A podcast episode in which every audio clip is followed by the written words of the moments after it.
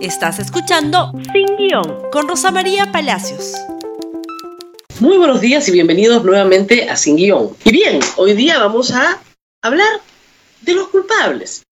Amenaza, amanece el Perú sin presidente de la República, hace tiempo que no hay vicepresidentes de la República, sin presidente del Congreso, sin mesa directiva del Congreso. Es decir, toda la línea de sucesión establecida en la Constitución no existe en este momento en el Perú. No hay presidente ni quien lo suceda. Vamos a hablar de algunas culpas que creo que son importantes. Este fin de semana hemos tenido graves violaciones a los derechos fundamentales. Los derechos humanos no son una broma. Acá hay dos chicos que han fallecido, hay más de 100 heridos y todavía a esta hora algunos jóvenes desaparecidos. Esto implica responsabilidad. Ya fueron denunciados penalmente el ex renunciante presidente de facto Merino, su primer ministro ante los Flores Araos y su ministro del Interior, el señor Rodríguez. También el comando policial. Hay distintas clases de responsabilidad. Responsabilidad civil, porque el Estado tiene que resarcir a las víctimas a las familias de estos dos jóvenes por la pérdida de sus hijos. Y también, por supuesto, cubrir los tratamientos de las personas heridas por el Estado, porque es el Estado el que pone la policía en la calle a reprimir. Hay responsabilidades penales, por supuesto, homicidio culposo, lesiones graves o leves que tienen que establecerse también. Y finalmente, responsabilidades administrativas, porque el comando policial tiene que recibir amonestación, suspensión o destitución del cargo por la pésima ejecución de medidas de control absolutamente innecesarias y verificadas como tales in situ por fiscales y por la Defensoría del Pueblo. Esos son culpables. Responsables políticos, por supuesto, pero ya renunciaron y hacer efectiva su responsabilidad política con la renuncia no es posible. Pero ¿cómo llegamos a esas graves violaciones de derechos humanos? Porque hay otros culpables. El lunes pasado en el Perú se perpetró un asalto al Poder Ejecutivo. Lo que hubo en el Perú fue un golpe de Estado. Eso fue lo que pasó. Y los culpables están en el Congreso. Los culpables son los congresistas del Perú. Los culpables son las ocho bancadas golpistas que desde el día sábado en la, en la noche y todo el domingo han desfilado haciendo un mea culpa, diciendo que se equivocaron, que no debieron haber vacado, que eh, las muertes de los jóvenes son muy lamentables, que Merino tiene que renunciar, ya renunció. Pero ellos fueron los que causaron todo esto. Ellos fueron los que lanzaron a millones de peruanos a las calles a protestar por el asalto. Ellos fueron los que quisieron imponer una agenda arbitraria de asalto al fisco, de asalto a la reforma universitaria, de postergación de elecciones, agenda que fue perfectamente percibida por la población que está harta de que abusen del poder y que abusen de sus derechos y que se los quiten. El pueblo salió a protestar por la culpa de ocho bancadas golpistas en el Congreso. Y las lágrimas de cocodrilo no van a borrar eso, y no lo van a borrar en las próximas elecciones, que lo tengan bien claro. Pero si son culpables, si tienen mea culpa, si lamentan tanto, cualquiera diría que, bueno, tienen que limpiar su cochinada. Ellos hicieron la cochinada que han hecho, bueno, pues que salgan a limpiar. Y ayer, durante todo el día, tuvieron la oportunidad de limpiar su cochinada. ¿Qué tenían que hacer? Nombrar a una nueva mesa directiva. No es una tarea pues insólita, ¿no? Nombrar a una nueva mesa directiva. ¿Con qué características? Personajes que no hayan participado del golpe y personajes de consenso. Es decir, yo no me puedo pasar de los congelados a los incendiarios. Rocío Silva Santisteban es una magnífica persona, es una mujer honrada, honrada que ya en este Congreso es bastante decir, no tiene chicharrones, no tiene investigaciones, es trabajador, es una persona muy decente, pero es una persona que tiene una línea pública muy a la izquierda, un resto frente al resto del país. Su bancada es una bancada minoritaria dentro del Congreso. Tiene ideas económicas que no son las de la mayoría de los peruanos. Es una persona que coherentemente, ¿no es cierto?, cree que las industrias extractivas son malas para el país y en particular la minería. Es una persona que no tiene el aprecio, digamos, que el resto de los peruanos tenemos por la propiedad privada y es una persona que cree que el Estado tiene que ser el proveedor de bienes y servicios tiene una visión estatista del presupuesto, cree en el bono universal. Entonces, esa persona no va a atraer consensos.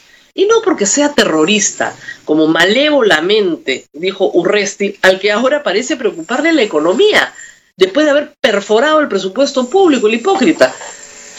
No debió aceptar. ¿Por qué? Porque para poder nombrar una mesa directiva, las personas que están negociando tienen que tener palabra.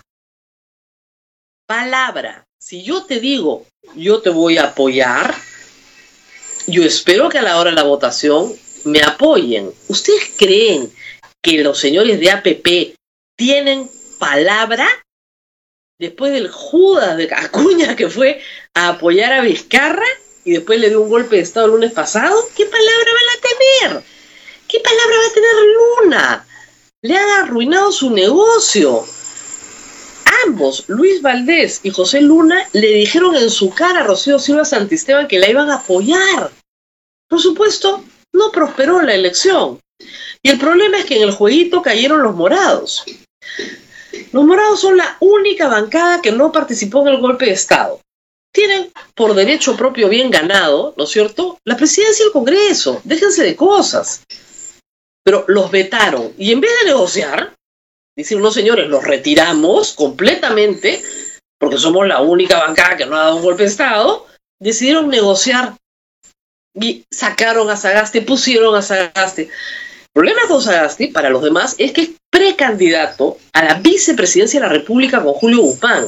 Entonces, nosotros exigían que Julio Guzmán renuncie a su candidatura, ¿Por qué? Él no ha dado un golpe de Estado, que renuncia a Cuña.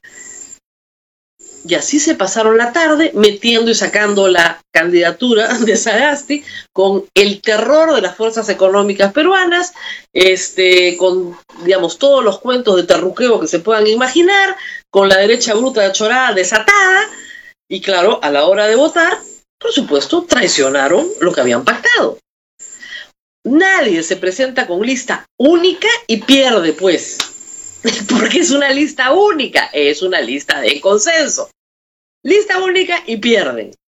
Hoy día se están reuniendo los voceros, no sé qué van a comenzar, porque todos mienten, todos mienten, ¿eh? es impresionante. Entonces van ahora a las 2 de la tarde a un pleno donde tienen que elegir otra mesa directiva. ¿Qué cosa van a elegir? Y así nos pasaremos los días. Mientras tanto, a las 12 del día se reúne el Tribunal Constitucional.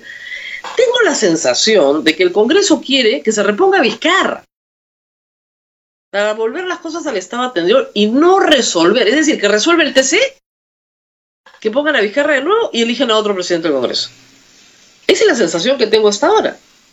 No quieren, porque el Congreso podría, declarar nulos sus propios actos el Congreso podría allanarse y decir que no van a ir a la audiencia del miércoles porque se allanan, se allanan a lo que diga el TC.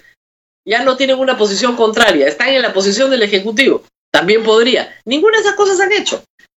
Quieren prolongar esta agonía. ¿Con qué sentido? No lo sé. Reitero, hoy no tenemos presidente de la República, no tenemos los dos vicepresidentes. No tenemos presidente del Congreso, no hay línea de sucesión con graves violaciones de derechos humanos que tienen que ser resarcidas, respondidas, sobre eso hay que responder, y con culpables de un golpe de Estado.